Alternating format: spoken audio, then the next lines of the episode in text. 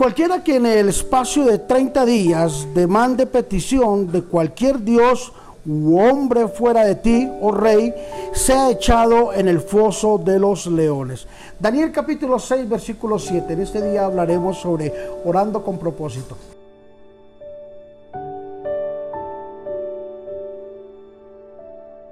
En el reino espiritual se sabe que si una persona deja de orar por 30 días, abre una puerta muy grande a las cosas que no son correctas. Entra en una muerte muy lenta de una comunión con el Señor. Es imposible que nosotros como hijos de Dios logremos pasar 30 días sin orar a nuestro Dios.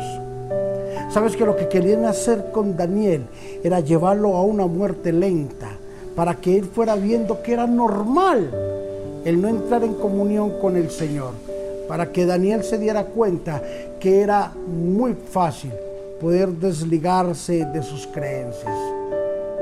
Daniel permitió que fuese, que fuese echado al foso de los leones. No tuvo ningún reparo. Porque él pensó, es más fácil poder yo estar en el foso de los leones que estar fuera de la comunión de nuestro buen Dios. Por eso es necesario que nosotros entendamos que el propósito más grande que tenemos en nuestra vida es tener una comunión con nuestro buen Dios. No permitamos que los afanes, la ansiedad, la vanidad de la vida, que todas esas cosas que nos están agobiando hoy en día, que toda esa presión financiera, esa presión que ejerce el Estado, el gobierno sobre nosotros, esa presión que ejerce la sociedad, que ejerce las finanzas, no permitamos que ahoguen y que nos hagan llevar a un lugar de soledad sin tener comunión con el Señor. El propósito de Dios es de que estemos firmes en estos tiempos difíciles, que podamos participar de algo grande y maravilloso que es el propósito de Dios.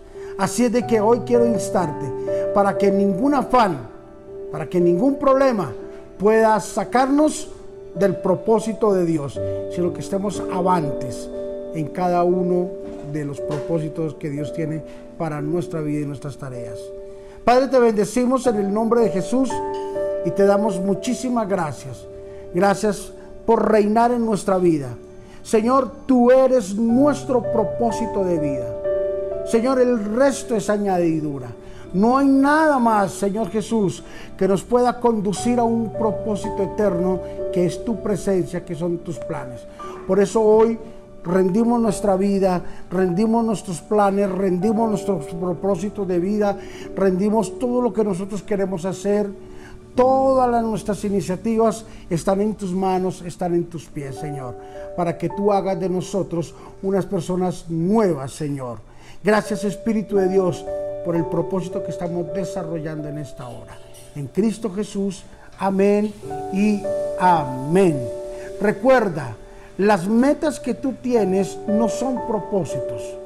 Ese es un medio que Dios nos ha dado para llegar a un propósito. Bendiciones.